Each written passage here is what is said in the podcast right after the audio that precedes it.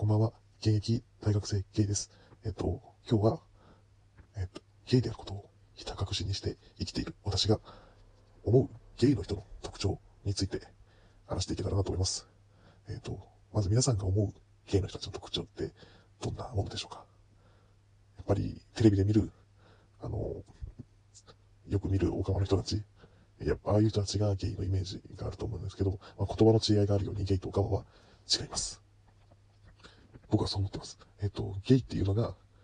あの、あ、オカマっていうのが、その、まあ、女装家さんたちみたいに、その、心の、心が女の子の方々で、体が男の人たちですかね、イメージとしては。で、ゲイっていうのが、体は男で、心も男であるというイメージでですね。あの、なので、多分見た目が分かりづらいとみんなは、皆さんは思うと思うんですけど、実はその男として男が好きなゲイの人たちでも特徴はあります。もしかしたら今から言うとみんなの周りの知り合いとかにいるかもしれませんね。えっ、と、まず一つの特徴としては、まあ、ガチムチであること。ガチムチっていうのは体がすごく筋肉だけじゃなくて脂肪も乗ったようなプロレスラーみたいな体型ですかね。っていう人たちがゲイの中では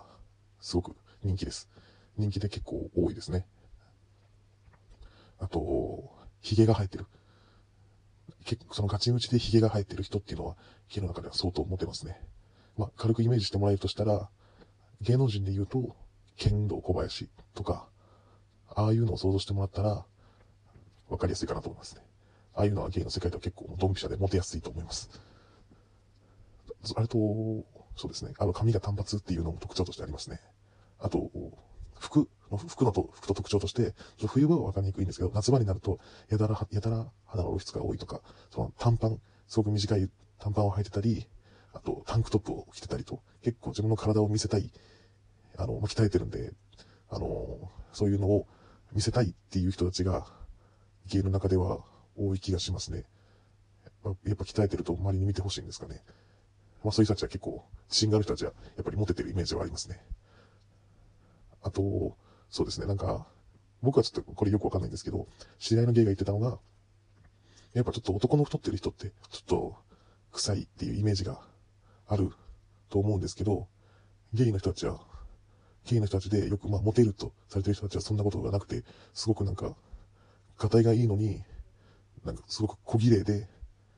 いい匂いがするらしいです。僕、まあでもそういう人会ったことあるんですけど、全員が全員そうっていうわけじゃないので、まあ特徴としてそういう人が多いですね。うーん、まあ大体見た目的な特徴はそのぐらいですね。もしかしたら皆さんの周りに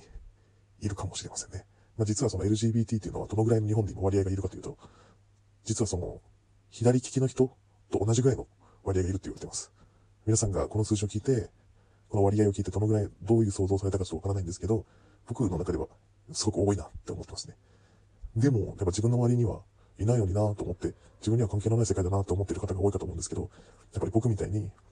ゲイであることをひた隠しにして、決して誰にもカミングアウトしないっていう人が、あの、カミングアウトしてる人、して、してるゲイの人たち、オープンの女装化とかしてるゲイの人たちに比べて、僕のような人たちがやっぱり多いと思うので、はるかに多いと思うので、実は、あなたの友達がゲイだったりすることもありますよ。まあ、きっと僕の友達も、僕がゲイだなんて、